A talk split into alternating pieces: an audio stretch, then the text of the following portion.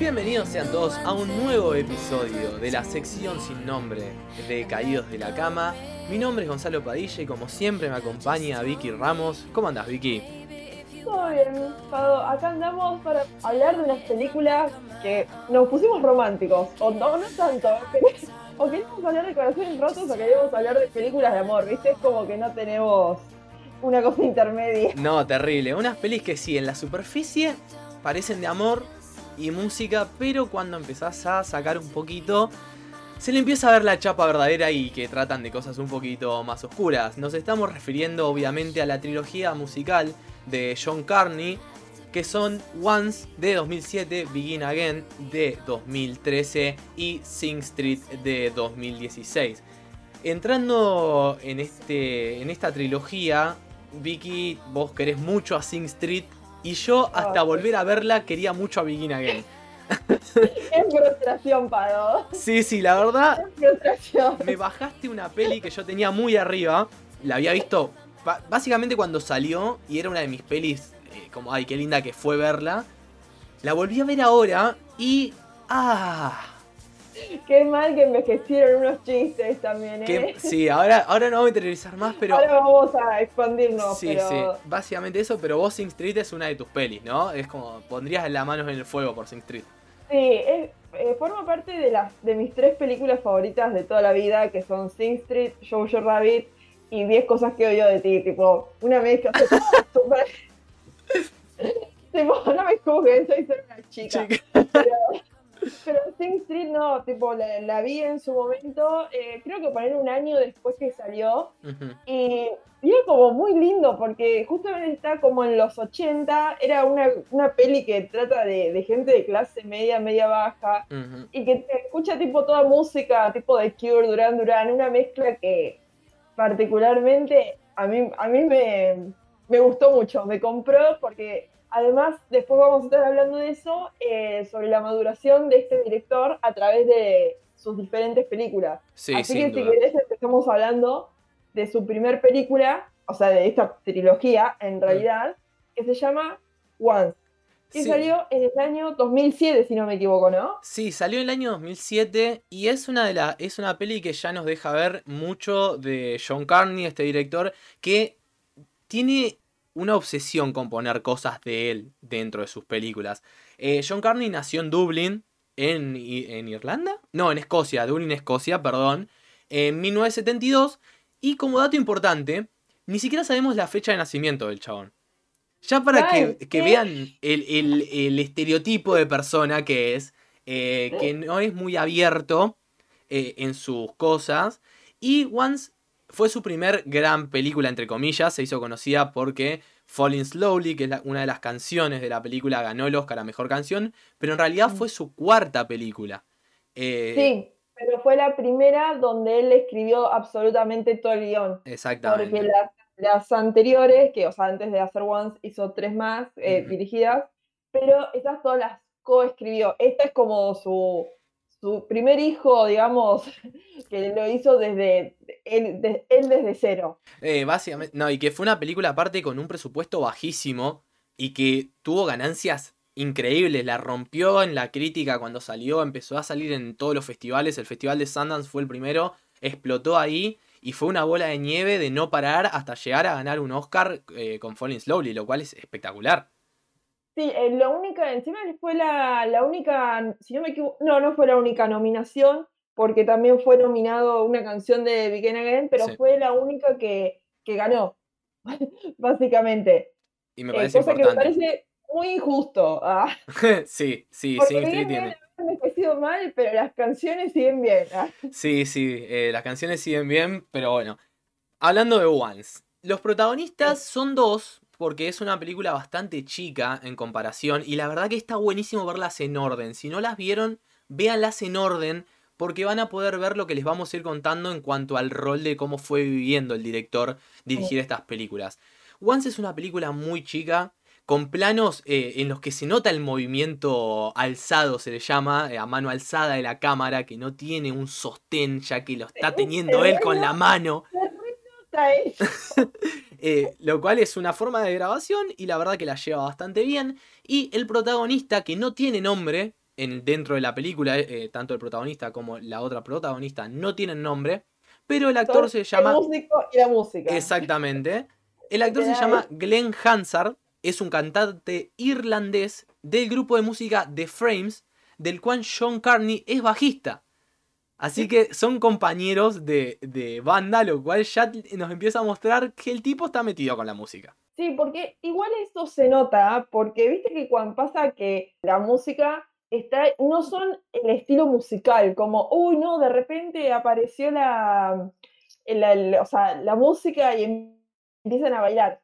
O sea, siempre como que está la excusa esa de, bueno, eh, vamos a grabar en un estudio y ahí sí sale la música. Pero es como, o vamos a grabar un videoclip y ahí es donde sale, no es que te ponen, eh, no sé, como pasaba en High School Musical, que le, rompieron el corazón a Gabriela, eh, o sea, y la música salía de los pasillos. Claro. Es, como, como más em, sutil, ¿no? no sé si explicarlo de esa manera. Sí, son... Y la chica también es música, si no me equivoco, por lo eh, que estuve viendo. La actriz se llama Marqueta Irglova, es una compositora y multiinstrumentista checo-eslovaca.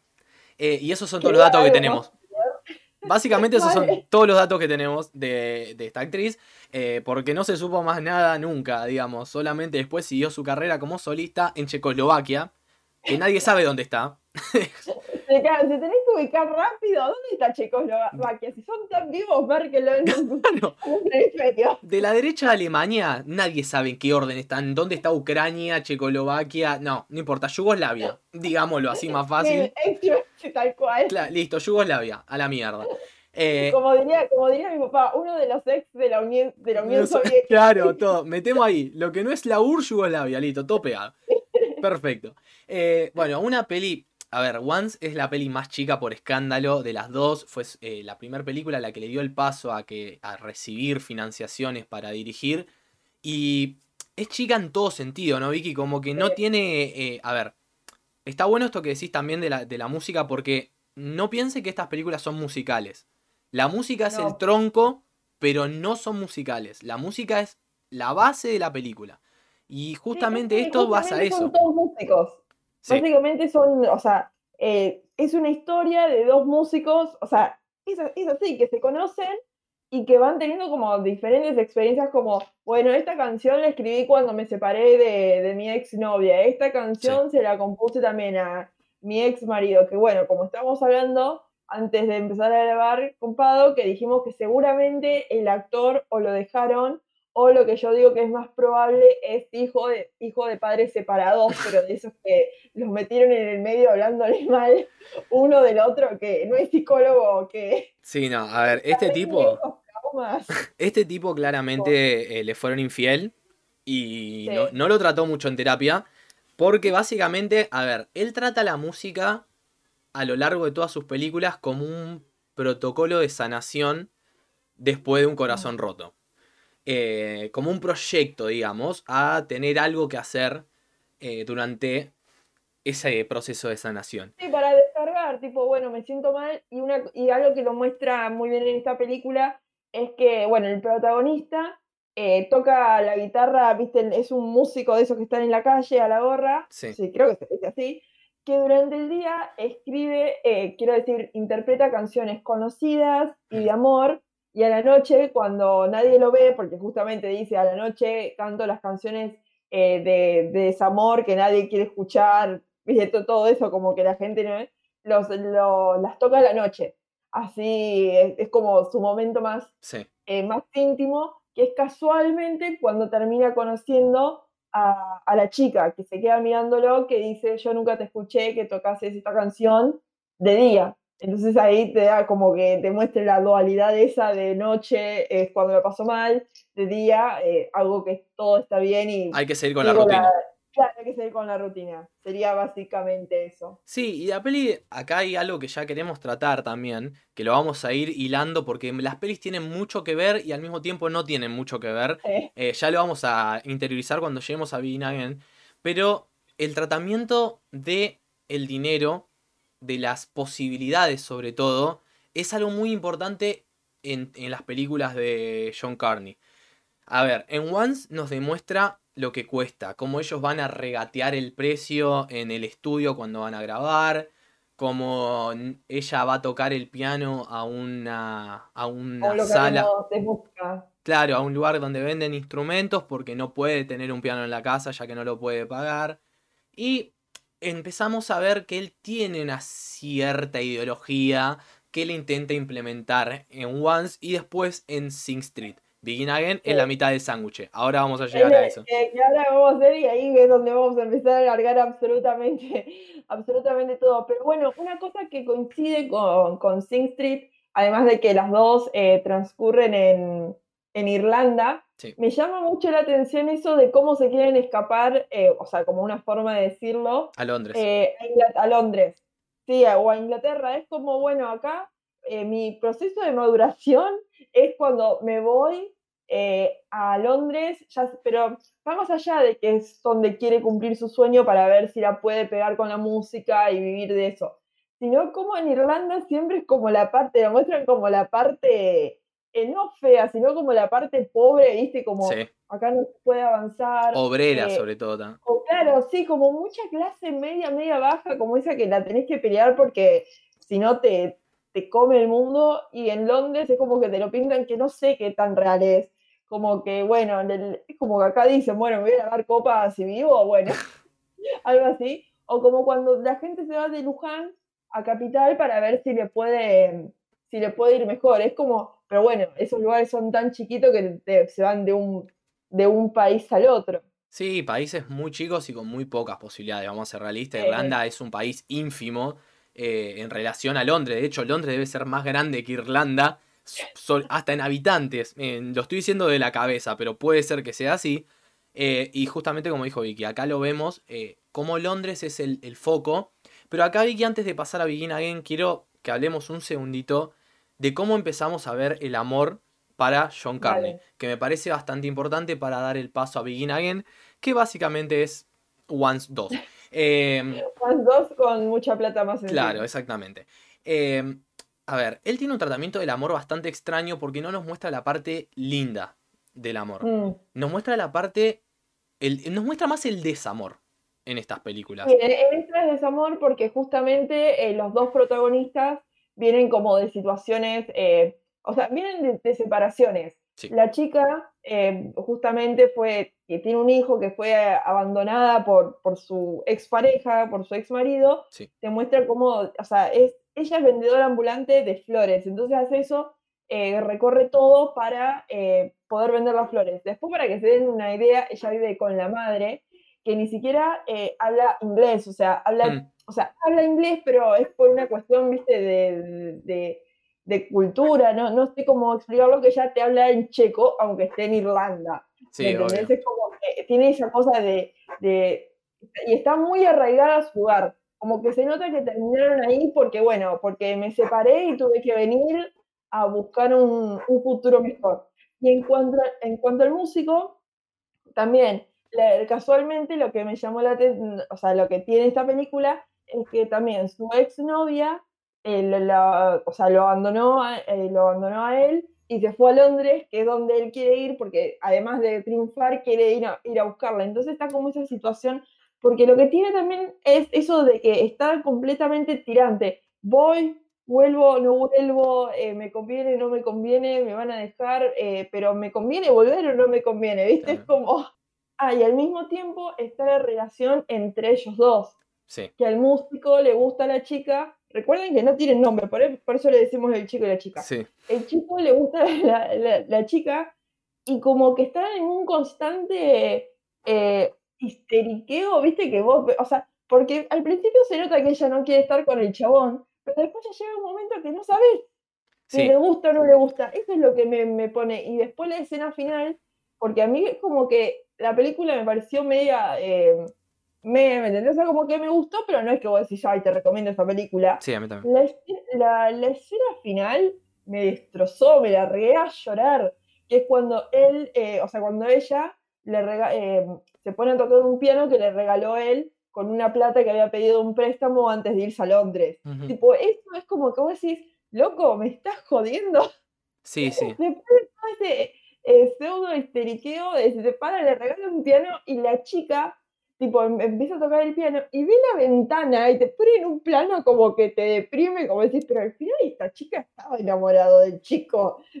Sí. Pero como, ¿por qué no podía ser más feliz? Sí, está bueno todo este tratamiento, sobre todo ver eh, esa relación que se genera entre ellos dos. Porque al principio yo no sé si es que a él le gusta, ella simplemente es una linda chica y me parece que él es más, alguien me dio un poco de cariño. Eh, me parece va, al principio va más por ese lado y recordar, sobre todo porque es importante, a él no es que solo se- eh, la novia se va, sino que lo engaña Claro. y ahí se va. Entonces ahí ya empezamos con todo el tema de las infidelidades, que es bastante grande en las películas de John Carney, como ya dijimos al principio. Al final de Once, sí, pasa esta escena del piano, que me parece la verdad la mejor parte de la película. También cuando están grabando está muy bueno, las canciones están muy buenas, la verdad que suenan muy bien, se nota el tratamiento que tienen de la música en estas películas. eh, que tuvo sus mambos después con Begin Again, que creo que va a ser la que más vamos a hablar, pero bueno, ahora ya estamos por llegar ahí. Pero nos quedamos con la peli más chiquita, con la peli que da el comienzo y el pie a la carrera de John Carney y a sus dos mayores películas que iban a venir después, que son Begin Again y Sing Street. Acá entra Begin Again. A ver, Sí. que dejamos en claro desde el primer momento. El esqueleto de Begin Again es el mismo esqueleto de Once. Es el mismo guion adaptado a una película con muchísimo más presupuesto, con Keira Knightley, Mark Ruffalo, Adam Levine, que no sé cómo cayó ahí. No, no, o sea, no. Eh, ojo, porque después es el que hace el tema final de Sing Street. O sea, claramente Sí. debe tener una relación con el director, porque, o sea, viste, cuando vos decís Adam Levine, es como que. Sí. A Es ver, como. eh, me pareció extraño. sí, a ver. ¿Qué pasa con Begin Again? Once era una película de dos personas medias perdidas con el corazón roto en Irlanda yendo a buscar la vida eh, a En un Londres. futuro mejor. un futuro mejor. ¿Qué pasa en Begin Again? Tiene todos los putos, perdón, estereotipos del mundo. Por favor, Sí. yo cuando la vi, oye, a ver, en 2013 fue hace 7 años, yo la vi cuando salió esta ¿Cuándo película, salió? literal, la vi cuando salió, me gustó un montón, la vuelvo a ver ahora y es como, por favor, ¿no me querés dar de comer también en la boca? A ver, es una linda película, sí, es, para pasar el rato, envejeció muy mal, muy mal. Veces es como, como decís, ¡ay, no! Sí, y a ver, el personaje de eh, Keira Knightley viene a ser el personaje de él en Once, del chico en Once. Es una chica que tiene una muy linda relación con un músico, escribe música para una película. La típica historia de que el pibe encuentra la fama, eh, la engaña con una persona asiática y bueno, eh, Keira Knightley pasa a ser una chica con el corazón roto en Nueva York y una guitarra. Ahí ya, ya entramos en el mayor estereotipo del mundo. Desde el otro lado tenemos a Mark Ruffalo, dios de los dioses, eh, siendo Dan Mulligan, un productor musical que fue muy exitoso en otras épocas y en esta época no le está yendo muy bien, está Lo separado de su mujer. propia- lo echaron de su propia discográfica. Claro, lo Arrancamos ahí. Tiene problemas con el alcohol. También la mujer lo engañó. Y con una historia muy parecida a la de, a la de Greta, que es Keira Knightley con Adam Levine, que es Dave Cole en la película. Eh, la mujer de, de, de- de Dan Mulligan en la película es una crítica de música, algo así, eh, que va a una gira en Europa, conoce un músico, se enamoran. Bueno, como las típicas historias boludas de, de infidelidades. eh, que son tratadas muy así por arriba. Entonces, ahí arranca la película con eh, Dan encontrándose a Greta en un bar. eh, una, esa escena sí es hermosa, que es cuando Dan Sí. eh, le empieza a, a mover los instrumentos. Sí, eso, eso creo que fue lo que más me gustó de toda la película. Sí, to- a mí también. Porque lo que tiene es que justamente la película comienza, o sea, mostrándote todo eso, o sea, desde la visión de Greta, por decirlo de una manera, y después te ponen eh, toda la visión de Dan, de cómo fue que llegó hasta ahí, porque es más, cuando Greta toca el- la guitarra, medio como que no tiene la mejor actuación de su vida, era porque además estaba triste, viste, como que no, no Sí. le había invocado en un par de notas, pero después cuando te muestran desde la visión de, de Dan, eh, o sea, el chabón, viste, era, no, no- o sea, más allá de que estaba bajo los efectos del alcohol, o sea, de como que se nota de su oído como productor, porque escu- la escuchaba Greta, pero al mismo tiempo empezaba a imaginar, no sé, los un violines. violín, un piano, viste, de cómo se combinaba con absolutamente todo el, el- el ambiente cuando absolutamente ni ella misma se estaba dando bolilla Sí, de cómo estaba, de cómo estaba tocando, porque justamente venía de, de separarse del novio porque se enteraba que lo que la había engañado.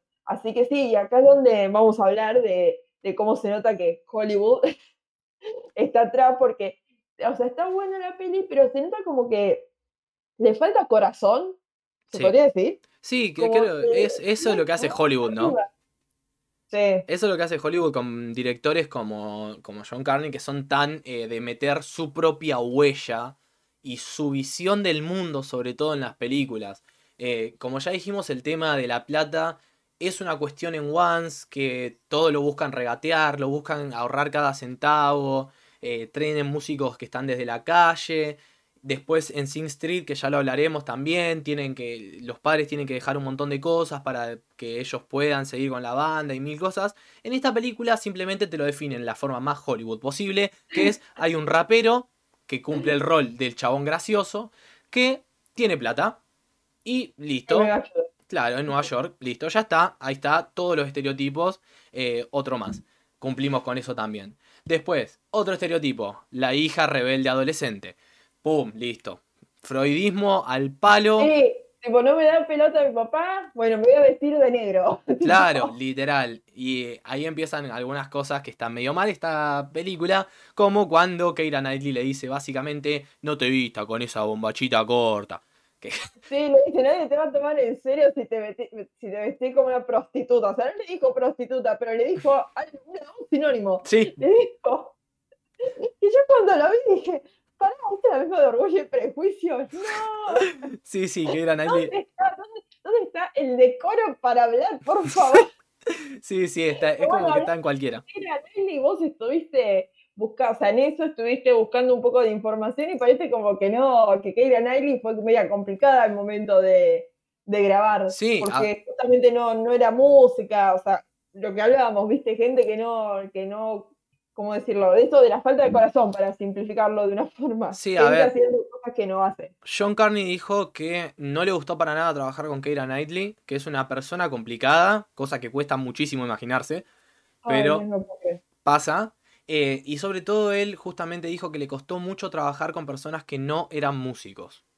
Porque él quiere que sus películas se vean las realidades. Y es verdad que si vos ves a Keira Knightley tocando la guitarra, mm, está haciendo un do mm, y listo, digamos, no, no, no sabe mucho lo que está haciendo. Y no canta ella, obviamente. Entonces, eh, se le complicó, no la pasó bien. Dijo que se le metieron mucho en la producción, que no pudo desarrollar su película. Y básicamente Begin Again es Once con presupuesto, porque son las mismas películas. A ver, el final es un poco diferente porque supuestamente en el final de Once todo termina bien, entre comillas. Cuando nos acercamos al final de Begin Again, que es lo único, para mí el único acierto que tiene la película, esa última escena a mí me gusta mucho porque me gusta mucho cuando la gente no perdona infidelidades porque sí, me, me gusta. Me gusta cuando no, hacemos esa pelotudez de, ay, es que sos tan lindo, te creció la barba, estás arrepentido. Andate a cagar, andate a cagar. Y Eso sí, eso es verdad, me gustó, tipo la mina yéndolo a ver al personaje de, de Adam Levine, que también le había dedicado todo un tema súper romántico, como que estaba arrepentido, y ni siquiera terminó el tema y Greta se fue, tipo como... claro, bueno, ju- justamente con esa escena que mucha gente se pregunta por qué ella se va, qué es lo que ella ve. Y yo hice una conexión que unas escenas antes, Dan le dice una frase y la, la- le puse mis palabras para traducirla, así que más o menos para que se explique. Recordemos la última escena que es eh, Greta en un costado viendo el show, viéndolo a él, que empieza la canción acústica, pero después se va haciendo medio Maroon 5 la canción. Entonces, la frase que Dan le dice es así, dice, estuviste, con, estuviste viviendo con un rockstar, solo que él no lo sabía. Eso ya no importa. Pero ahora que él lo sabe, debo decirte que esta gente se casa con eso se enamoran de su música, se enamoran de las luces, se enamoran de los viajes, las chicas, toda esa mierda, y no importa qué tanto lo intente, nunca podrá ser feliz a una mujer de nuevo. Esa frase me parece una buena respuesta para la gente que no entiende por qué ella se va. Me parece que ella...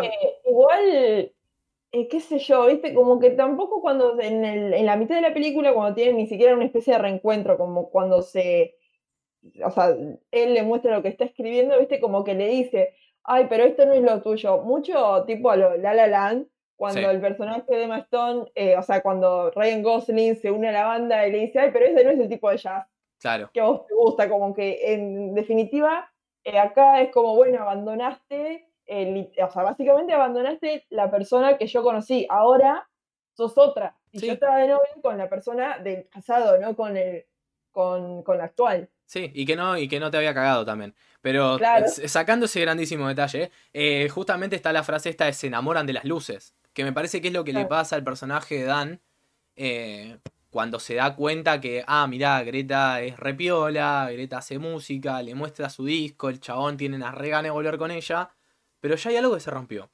Eh, entonces me parece piola esto de no perdonar pero no por el resentimiento, sino de Greta cierra su círculo.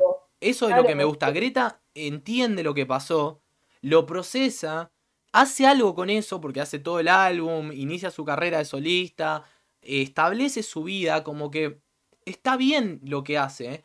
Y simplemente se da cuenta que no lo quiere perdonar, que no, no, no encuentra el sentido en volver con una persona que ya no es, ni fue la, persona que era, y del, del que ya se enamoró. Entonces, me parece muy bueno el tratamiento este de no solo no perdonar, porque capaz que queda como medio de, no, hay que perdonar, eso hay que tocar. Cada situación de infidelidad es un planeta y eso cada pareja lo trata como quiere. Además, el personaje de Mark Ruffalo, o sea, el de Dan, que también la esposa lo había engañado, vuelven. O sea, es como que te muestran como dos situaciones eh, que al parecer son similares y que terminan de forma, de forma distinta. Claro, y con el mismo, y tratándolo lo mismo, lo, que hacen los dos es cerrar su círculo, ¿no? Como sanar eh, con otra persona, que acá otra vez está esta relación media ambigua de se quieren dar, no se quieren dar. No, en esta me puso más, más histérica todavía, porque eh, le mostraba como si, por ejemplo, me parecía extremadamente íntimo el momento que los dos estaban escuchando música, juntos, sí. O sea, porque, a ver, vos podés escuchar, eh, lo podés plantear, pero me parecía como tan íntimo, ¿me entendés? Como decís, loco, no, o sea, no te podés no enamorar en esta, en esta situación. ¿Me entendés? Aparte, estás haciendo algo que hacías también con tu ex esposa, como que también era como el, el, adaptador ese era el que guardaba de mi anterior relación, y no, no es como, bueno, ahí sí lo hace con, como una especie de estrategia. Porque ahí empieza tipo como esa conversación de, bueno, demostrame tu playlist así directa, te conozco directamente, ¿me entendés? Porque pasa eso siempre en las personas como, bueno, así, yo escucho determinada música, pero eh, hay alguna como que me quiero guardar. Para mí. y, a ver, en esa época no era como, ay, sí, comparto la música que escucho por todas las redes sociales, no, era como, bueno, sí, mira, eh, era el Dixman todavía más o menos. Y está bueno que pensar para los que hayan visto la peli, que quiero que nos lo comenten, eh, cuando termina esa escena, después de escuchar la música y todo, ellos llegan los dos al departamento. Y la pregunta acá es, ¿qué pasa si no sale el amigo de Greta de abajo de la mesada? Porque hay... el insoportable James Corden. hay una mirada media cómplice ahí, en la que el chabón sale y ellos se miran... Eh, qué mal. No, claro, no queda muy claro en esa escena qué pasa. Eh, pero igual me gusta este juego de, tirar y no tirar, como de alguien me trata bien, ya con eso me alcanza porque estoy roto por todos lados. Pero yo creo que esto, en esto se basan, tanto Once como Begin Again tienen esto en común, de que son eh, historias de cerrar un círculo y seguir adelante. Perdonando desde perdonar y volver o perdonar y dejar ir. Las dos son totalmente legítimas, cada uno trata eso como quiere. Eh, y me parece piola eso, mostrar cómo hay un círculo en las cosas y sobre todo cómo toma Greta la situación de que la engañen. Eh, ella tiene una vida formada, tiene algo, por más que esto sale medio de la nada y todo muy hollywoodense, ella sabe lo que quiere hacer. Entonces, Mm. el separarse de él y, y el engaño no es tan terrible. No es que Claro, lo deja... hay cosas peores. Claro, ella eh, sigue siendo una piba en Nueva York, en su Que se puede prime. volver a Inglaterra, Claro. que se le destruyó la vida. Claro, entonces, hasta como hablábamos con Pado, que nombran como cinco veces que es de Inglaterra, y es como, ya sabemos que, eso, que es de Inglaterra, sos Sí. Keira Knightley, pero el acento era como... el acento lo usa dos veces en toda la película y les puedo decir la escena. Una es la primera vez que habla que deja re en claro el acento, innecesariamente. Y después se acordaron cuando tiene la charla con Adam Levine, eh, casi al final de la película, ahí habla un poquito con el acento británico. Después no. ¿Por qué te lo sacaron? Si además, si tanto se empeñaron en sos inglesa y todo el mundo lo sabe, porque Sí, sí. si actúas en Orgullo y Prejuicio, en Atonement, o sea, en- o sea, no hubo película que no eras inglesa, básicamente. Sí, sí. ¿Por qué cuando te lo, te lo pon- te ponen el cartel en la frente, no tenés acento? Es algo que no, que no entiendo. Sí. Y bueno, a- y justamente para darle un poco el cierre a Begin Again, lo que nos pasó es justamente que Begin Again no se siente una película de John Carney más allá de la música.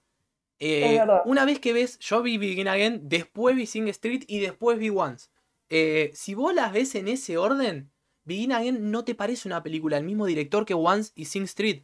Por el, primero por el tratamiento de las cámaras, de los colores más eh, vivos, que en Begin Again es muy Nueva York, es muy ciudad, es todo muy, muy Hollywood. Eh, Sí, los personajes bien vestidos, aparte. eh, Sí, es como que siempre eh, tienen como, bueno, lo soluciono porque tengo un amigo, ¿viste? Como Sí. que siempre tienen todos los contactos porque, a ver, obviamente que el, que el productor, pero era como, eh, chabón, eh, era como todo demasiado, demasiado sencillo, Sí. Es como, ay, no, sí, pues esto lo soluciono, hago una llamadita y, y ya está. Ay, bueno, voy a sacar el disco por Twitter. Bueno, ¿ves? Esa es otra, otra cosa que Mm. cuando la chica graba su, su CD, que no lo quiere sacar por el sello, sino como que lo quiere sacar de forma independiente para justamente tener todo el tema de las regalías ella y los músicos que la acompañaron, sí. era como, eh, ay, le voy a decir otra vez a mi amigo rapero que me dé retweet y así de la nada me va, me va re bien. Era como, sí, le falta completamente eh, corazón, pero bueno, ahora si querés yendo Sí, eh, a Sing Street, sí, sí. eh, es como la, combinación, es como la maduración definitiva de, de este director donde se nota que no, que, que se fue de Hollywood. Sí, a ver. Porque una vez más utilizó actores, bueno, está tu querido Aidan Gillen. Pero más allá de eso, son también son actores completamente desconocidos. Sí, son gente eh, de Irlanda, pibes jóvenes. Y me parece la película más propia del director porque tiene las armas para hacerla en el lugar donde las quiere hacer y de la forma que lo quiere hacer sin que nadie Mm. lo obliga a nada. Ya había ido a saber lo que era dirigir en Hollywood y tener superestrellas y lo dijo él mismo, no, nunca más voy a dirigir una película, una superestrella entre comillas. Eh, recordemos que en 2013 Keira Knightley todavía estaba en, en la cima de la ola de Piratas del Caribe. O sea, era otro momento, ¿no? Ahora que ya prácticamente no existe Keira Knightley hace años en el cine. Eh, pero bueno, Sing Street, eh, yendo un poco a algo técnico, cambia el formato de película, cambia el formato de grabación. Vas a hacer en formato scope, que es un formato de 2.39 sobre 1, que es un formato bien estirado, muy grande, muy amplio, que permite mostrar mucho más contenido. Y la ciudad pasa a ser un actor Mm. pero no solo que te lo dicen y te lo tiran en la cara como en, eh, en Begin Again, como la ciudad, la ciudad, Nueva York, Nueva York, todo el tiempo, sino que acá la ciudad se deja llevar, se deja ver, se deja apreciar los colores, se deja apreciar los parques, eh, lo- las orillas, cuando ellos van a andar en el bote. Todo es bien grande, todo te lo muestran y los protagonistas están, pero lo importante es el lugar también. Como estoy en casa, se los quiero mostrar, tengo la libertad de hacerlo y mi mundo es este. Yo creo que eso fue, ¿no? Eh, esta peli son.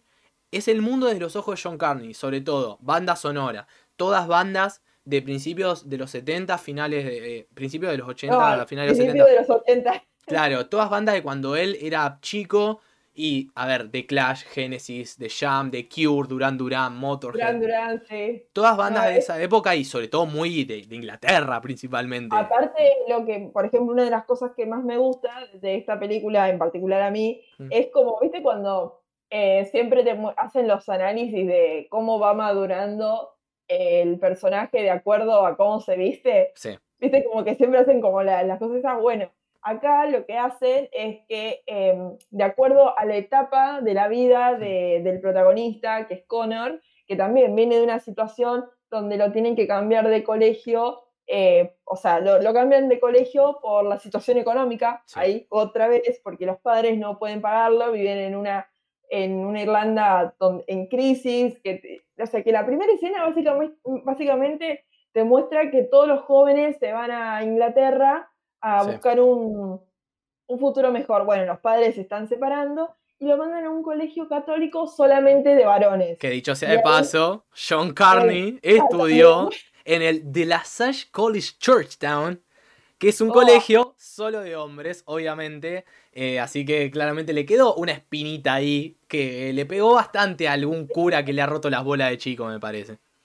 Y bueno, y volviendo al tema, em, acá el proceso de, crecimiento del protagonista te lo muestran eh, con, las bandas que va escuchando, que tiene este hermano mayor que lo va guiando, ya sea desde lo amoroso hasta lo... porque él se enamora de una chica, de una vecina, digamos, de, ahí del colegio, y, para, y la esposa para hablarle le dice que necesita una modelo para, para el video musical de su banda, cuando ni siquiera tiene una banda. Tipo el chamullero número uno, tipo un genio, la verdad.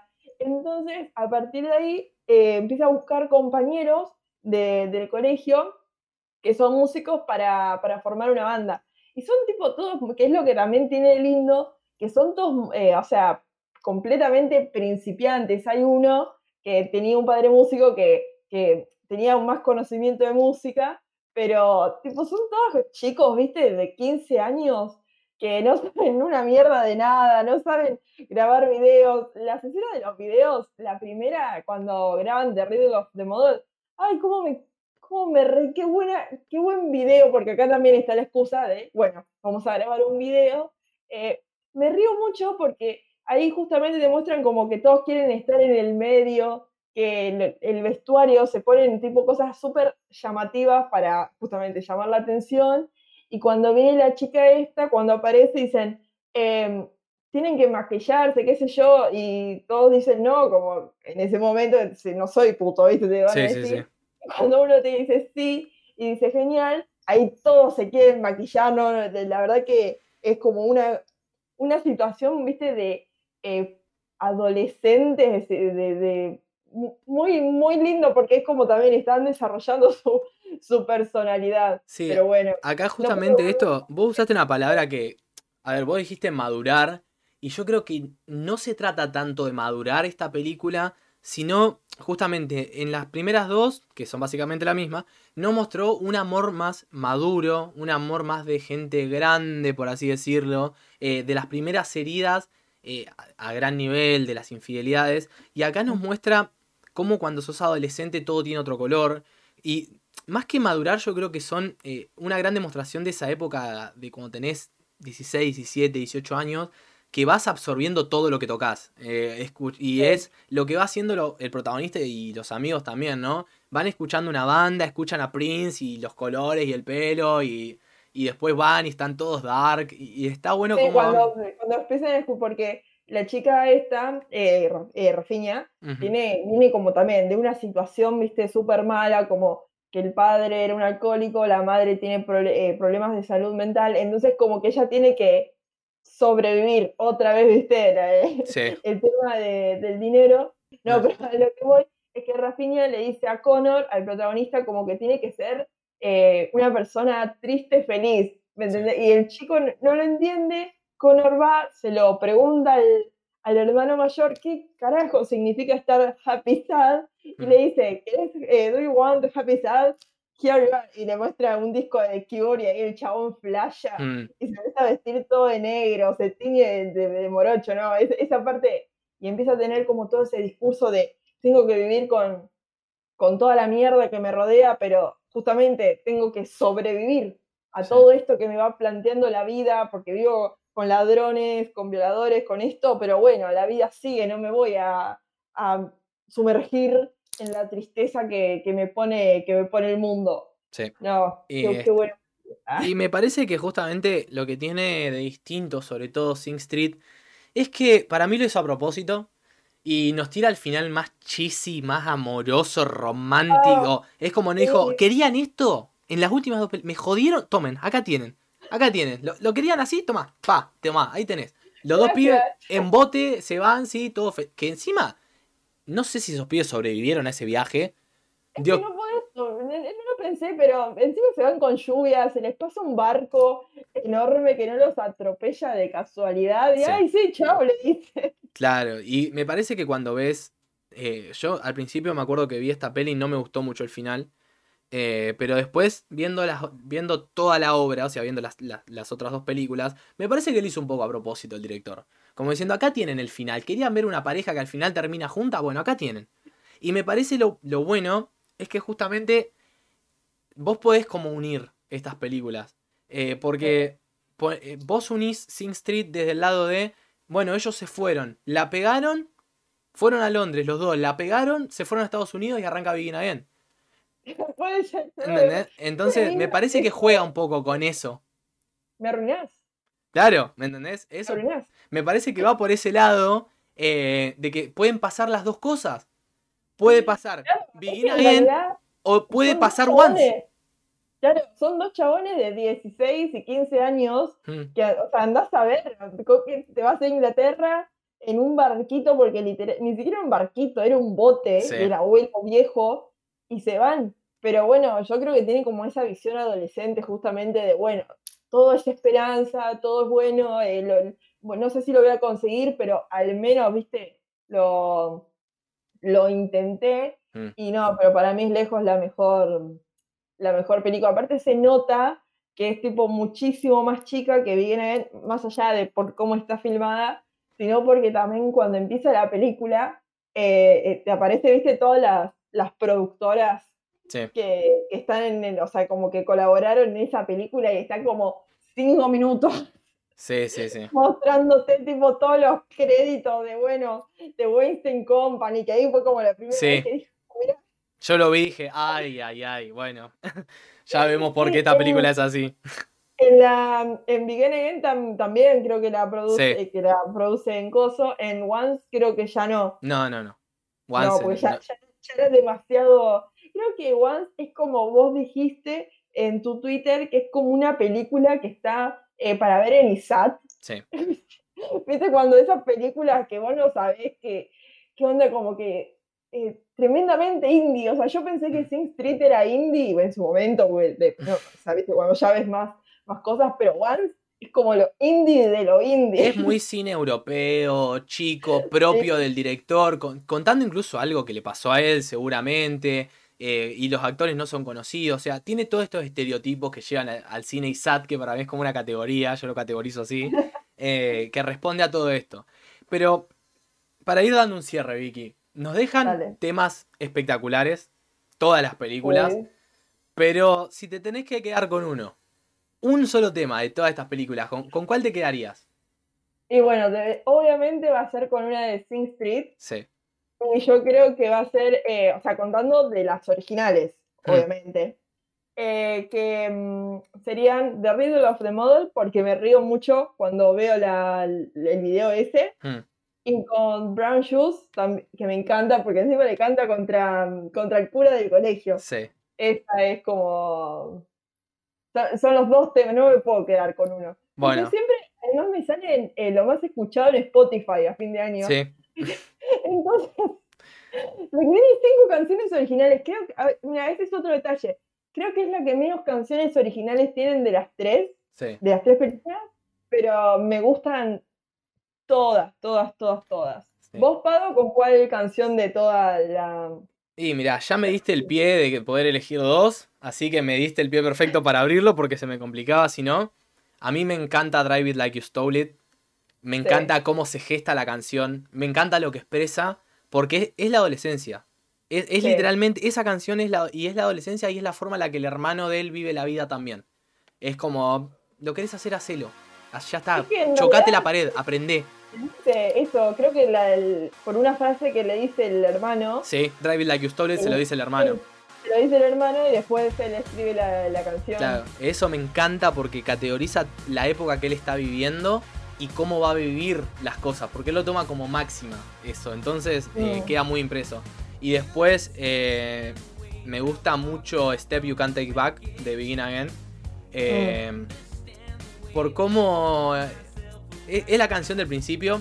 En sí Begin Again me gustan todas, pero esa es como la canción del principio, tiene esa escena que es más allá de lo que es Begin Again. La escena de Mark Ruffalo moviendo los instrumentos con la cabeza mientras ella toca, me parece espectacular. Me parece una de las mejores escenas que vi. eh, pero por, por el cariño que le tengo a esa escena en general. Y la canción Claro. es muy piola porque también es la, es la canción que basa lo que va a ser la película después. eh, y es como que ella se adelanta al tiempo a lo que le va a pasar. eh, porque ella está como diciendo ahí, ella estaba en sus rodillas cuando besó tu corona. Es una, que es una frase de la canción, ¿no? Como que ella estaba, como que lo vio antes que todo iba a pasar. Entonces, eh, eso, las de Once igual son hermosas, lo que pasa es que no las escuché tanto. Bueno, a- Muy buena. un lindo repaso, Vicky. Eh, sobre todo una peli, bueno, una de tus favoritas. A mí se me cayó Begin Again del trono. Eh, creo que no voy a volver a ver La La Land por lo menos por 15 años. Por las dudas. no me va a pasar igual con La La Land, más actual, pero bueno. Me parece que recomendamos de nuevo. Si no vieron las pelis, véanlas en orden. Eh, me parece que verlas en orden de salida es la mejor forma de ver cómo eh, puede afectar a un director el querer hacer algo más grande y perder la libertad de creación de su propio contenido, que es lo que le pasó a John Carney en Begin Again. Y después de verlo pueden buscar notas que él básicamente dijo que se vayan a cagar todos los actores grandes, nunca más vuelvo a hacer algo así. Pará, pará, pará. Yo igual se lo pasó por el culo, porque ahora, perdón mi palabra, pero ahora eh, está dirigiendo un, y escribe una serie eh, original de Amazon Prime, donde tipo tiene actores como Dev Patel, Anne Hathaway, eh, Andrew Scott, o sea, Sí, ahí me parece que le pusieron la plata y dijo, sí, ya fue. Bueno, Vicky, te sacaste Bueno, las ganas de hablar de tu película sí, para vos, Tai. Ah, dedicada a Tai que no le gustó Sin Creed y que la bardeó. Eh, así que bueno, esto va dedicado a Tai también. Bueno, Vicky, ha sido un muy lindo capítulo. Vamos a ver si esto empieza a ser semanal. Vamos a ver, no lo, vamos a ver, dando los tiempos, pero bueno, lo, si, si funciona, lo vamos a intentar. vamos. Como siempre, están las redes sociales de la radio para que puedan comunicarnos sus ideas. Si tienen ganas de que veamos alguna peli, la semana que viene, igual, aunque salga nuestro capítulo, vamos a estar haciendo una colaboración interesante también. Así que esténse atentos a eso. Eh, bueno, Vicky, espero que, que estés contenta. Hoy te- vos tenías ganas de hablar de esto. Eh, yo hoy quería hablar, eh, ¿viste cuando no querés hablar eh, desde lo- o sea, cuando querés hablar desde los gustos? Sí. Como, no cuando me critican que, porque me gusta más Harry Potter que El Señor de los Anillos. Bueno, es como que no importa si ustedes dicen que es mala o etcétera, etcétera. A mí me gusta, loco. Obvio. Y estas pelis creo que van un poco por ese lado. Yo sigo bancando bien a él, la voy a seguir viendo como una película que boluda para pasar el rato, así que Eh, obvio. no me van a sacar de ahí. Bueno, Vicky, nos veremos en la próxima. Nos, nos vemos. Un gustazo. Muchas gracias por escuchar hasta acá. Los esperamos en el próximo capítulo de la sección sin nombre. Do you want to be in a video? It's from my band. No.